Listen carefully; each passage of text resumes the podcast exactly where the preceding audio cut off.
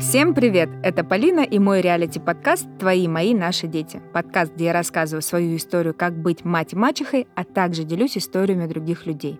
С самого детства я мечтала о младшей сестре. И это желание было, скажем так, от обратного. Я хотела сестру, чтобы узнать, что такое нормальное отношение в семье и существуют ли они вообще. Нет, мне не было скучно. Я не была единственным ребенком, просто у меня есть старший брат, отношения с которым до сих пор не дотягивают даже до сносных. Сколько я себя помню, мой брат относился ко мне не очень. У нас и поножовщины как-то не было или драк, но в моих воспоминаниях мой старший брат — это всегда какой-то странный, деспотичный человек, для которого я не существую, для которого я, как его младшая сестра, просто пустое место. Этот эпизод о моей огромной боли, о моем страхе, в котором я живу очень много лет. О вопросах, на которые мне так трудно или почти невозможно найти ответы, и вопросах, кстати, как обычно, риторических. Кто виноват и что делать. Возможно ли подружить сиблингов? Какую роль играют в этом родители и играют ли вообще? Можно ли найти общий язык, когда вы уже выросли, или надо ли искать? Мой страх растет из детства. Не удивило, да? Вся история строится на моей поломанной коммуникации со старшим братом. Этим эпизодом я не хочу его обидеть или сказать, что он супер плохой, это просто размышление вслух. Это большой, непрекращающийся анализ отношений уже моих собственных детей. Это взгляд на мое настоящее через прошлое. Я появилась на свет, когда моему брату было пять лет. Я не могу помнить, что было в самом начале, но поделюсь теми воспоминаниями, которые уже мне доступны. Помню, что мне всегда было жалко брата. Я защищала его перед родителями, когда те отвешивали ему люлей за очередную тройку. А вот ему меня никогда не было жалко. Ни разу он не заступился за меня. Более того, он подстрекал родителей, чтобы я получала еще сильнее. Мне казалось, что это приносило ему какое-то наслаждение. Знаете, мой папа очень меня любил, а брат как будто выполнял роль плохого папы. То есть это был не брат, который поддерживает тебя, выгораживает перед родителями, кооперируется с тобой против них, защищает. Нет. Это был чужой, порой жестокий человек. Мой брат всегда вставал на сторону родителей. Я, бывало, задержусь на прогулке, вместо того, чтобы быстренько найти меня и сказать, мол, давай, давай домой, а то родители сейчас начнут бухтеть, он начинал подстегивать родителей. Где это там прошманда шастает? Надо ее найти и наказать. Да, часто бывало такое, что он считал, что родители недостаточно жестко меня наказывают. И здесь у меня, конечно, вопрос к моим родителям. Может, его достаточно наказывали, а меня недостаточно?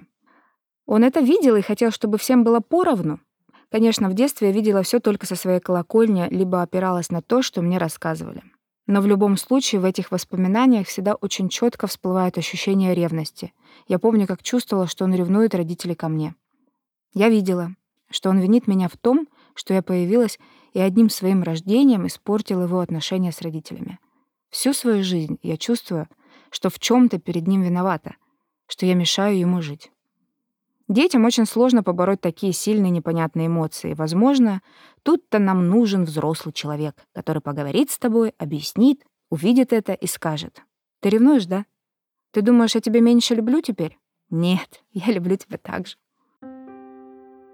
Хочу напомнить, что в нашей студии мы записываем классный подкаст «Откуда это во мне?» Подкаст исследований, как мы стали самими собой. Слушай классные истории и живой юмор. Подписывайся на подкаст «Откуда это во мне?»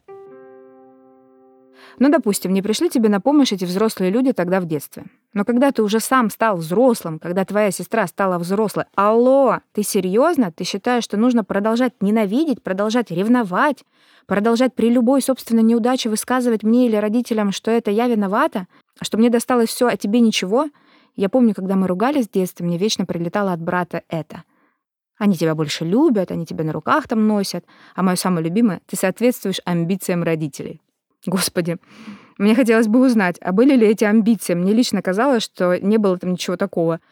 Мои результаты — это в большей степени моя заслуга, потому что я всегда делала, что хотела я, а не родители. И врачей у нас никогда не было, а тут здрасте, пошла учиться на врача. И если честно, мне кажется, что я шла где-то даже против их амбиций. Поэтому очень легко обвинить в своих неудачах родителей и сестру. Стать взрослым и взять на себя ответственность за свою жизнь гораздо сложнее. Я считаю, что очень многое зависит от родителей, но в своих отношениях с братом их не виню. Не виню их в том, что, может, им где-то не хватило терпения, усердия и внимания, чтобы нас подружить. Вдруг они видели все это, и, как многие думали, да, наверное, это нормально, такие отношения между братом и сестрой нормально, что они не разговаривают, нормально, что он ненавидит ее, нормально, что он ее ревнует, а все это нормально. У моей истории с братом нет хэппи-энда. Я росла и видела вокруг себя примеры других семей, где у брата и сестры с такой же разницей отличные семейные отношения, как они любят и уважают друг друга. И я ждала, что, может быть, мы вырастем, и у нас будет так же. И даже предпринимала попытки. Я хотела это очень. Я делала подарки. Я очень старалась и в детстве, и во взрослом состоянии быть той обычной нормальной сестрой. Я постоянно писала, звонила, и в какой-то момент я поняла — что у него ко мне либо потребительское, либо никакое отношение. Мы друг для друга два инородных или вообще несуществующих объекта. Сейчас мне почти 40. И я понимаю, что до сих пор так или иначе компенсирую вот эту нехватку братско-сестринских отношений. Когда я чуть подросла, мое желание иметь младшую сестру никуда не девалось. Я всегда воображала, какой идеальной сестрой я буду. А что вы думаете? Всю жизнь судьба периодически подбрасывает мне подруг, которые младше меня, и у меня с ними рождается сестринское, а не дружеское отношение. И я понимаю, что происходит это замещение и порождает не созависимые отношения, созависимую дружбу. То есть и сейчас, во взрослой, сознательной жизни, я наблюдаю эхо того своего детского состояния, когда я мечтала о младшей сестре, и жизнь как будто бы сама подбрасывает мне этих младших сестер, о которых нужно заботиться, помогать, тащить, решать их проблемы — в общем, вся моя история детства так меня страшила и страшит до сих пор, что я каким-то волшебным образом рожаю себе разнополных детей с разницей в 5 лет. То есть полностью повторяю схему семьи старший брат и младшая сестра с такой же разницей в возрасте. Опа! И тут начинается квест, который, как мне кажется, никогда не закончится. Вот смотрю я на своих детей. Да, у них разные папы — но вышли они оба из меня, а значит, родственники должны дружить. Должны. И эта фраза в моей голове, что они должны дружить, она задрала меня уже, если честно. Я с этой мысли засыпаю и просыпаюсь. А когда они ругаются, эта фраза как будто бегущей строкой надо мной зависает. И мне кажется, скоро мои дети ее заметят и начнут меня считать сумасшедшей. Я чувствую, как насилую своих детей морально этой дружбой. Не должны они дружить, и вообще никому никто ничего не должен. Но вместе с тем внутри меня сидит огромный жирный червь поломанных братско-сестринских отношений, и он мне шепчет. Они должны дружить, должны, должны, должны. Я не буду скрывать, да, я бы очень этого хотела. Хотела бы, чтобы у Алисы были такие отношения со старшим братом, про которые мне рассказывает мое окружение. Мне, человеку семейно ориентированному, человеку, который про ценности, мне хотелось бы, чтобы они дружили. Ведь эти ценности, они возникли не в моей родительской семье, а в семье, которую я сама строю сейчас. И мне хочется, чтобы ценности эти передавались из поколения в поколение. Не так, как было у меня, а так, как я сейчас придумала для себя. Но пусть это будет новой точкой отсчета. И, конечно, во мне сейчас, как в маме, живет огромная боль и страх. Как я могу научить своих детей общаться между собой, если я сама этого не умею? Если у меня у самой нет уважения, дружбы, любви к собственному родному брату. Но слава богу, я считаю, что моим детям повезло, потому что есть мои пасынок и пачерица. Миша и Валентина, которые транслируют, кстати говоря, абсолютно нормальные родственные отношения. Да, они любят друг друга, да, они периодически подбешивают друг друга. Они могут многое сказать в лицо и поругаться, но при этом, при всем, они могут проводить время вместе. Все в норме. Так посмотришь со стороны — Занимались ли ими? Да не особо. Учили их дружить? Да вроде тоже нет. Разное было в их семье, я не знаю, что будет через 10 лет, но в данный момент я вижу те эмоции и ту теплоту, которой у меня не было никогда. И поэтому я задалась целью, чтобы в моей семье, между моими детьми, все было по-другому. И при всей своей благородности и чистоте эта цель ежедневно выгрызает меня изнутри. Когда мои дети ругаются, я на них смотрю, и у меня мозг включается мгновенно и начинает очень глубоко анализировать. Ага, это так, а это вот так, а он сделал так, надо ему еще раз это объяснить. И начинается такой вихрь ходов, вариантов развития событий, вопросов, как их сплотить, как сблизить, как объединить. И когда я вижу, что Тимур, если я ругаю Алису, начинает возбуждаться, замирает от радости, еще мне докидывает парочку поводов из прошлого, где Алиса была не права, И так к нему разворачиваюсь и говорю, слышь, брат, спасибо, конечно, но я уже и так ругаю человека, а ты вместо того, чтобы промолчать, еще и масло в огонь подливаешь. И я всегда ему подсвечиваю, что когда я, наоборот, ругаю Тимура, Алиса выгораживает его и заступается, крича «Мам, не трогай брата, не ругай его!» Ну и такое в таком духе всякое. Как так можно? Почему так происходит? Я ведь в свое время так же делала. Все время пыталась впрягаться за брата. И тогда я спрашиваю Тимура, а он действительно хочет, чтобы я сильнее наругала Алису? И он мне отвечает, нет. Тогда вопрос, зачем? Зачем ты все время так делаешь? Зачем ты говнишь подливаешь масло в огонь? И знаете, я решила в этом эпизоде еще немного и про зависть рассказать. Но не между детьми, а про мою зависть. Ситуация сложная, неоднозначная, эмоции я испытываю такие же. Поэтому прошу принять и простить. Я понимаю, что это во мне говорят мои кусачие собаки прошлого. И вот эта безумная установка, что Тимур и Алиса родные, а значит, должны дружить. Семья у нас смешанная. И Валентина, моя пачерица, довольно долго жила с нами, естественно, общалась все это время с Тимуром. И я вижу, как Тимур тянется к Валентине. Как он ей говорит, что ее любит, как он скучает, как ждет, как помнит. И в этот же день в этот же час или секунду я вижу, как Тимур отталкивает Алису. Обнимает Валентину, но отталкивает мою дочь, мою. При этом обнимает чужую. Хотя Валентина ведь не чужая, она родная. Но вот стоит рядом твоя родная сестра. Но почему ты так к ней? Ну почему? Тимура и Алису я рожала. Почему они не обнимаются? И когда я вижу, я, конечно, кричу, «Ого, вы такие милые, ой, классно, так все обнялись!» И всегда всем детям от этих всех браков проговариваю, что вы, вы, вы уже команда, вас четверо. Да, разновозрастная, но вы все объединены словом «семья». Вас четверо, вы уже поддерживающая среда друг для друга. Берегите это, держитесь за это.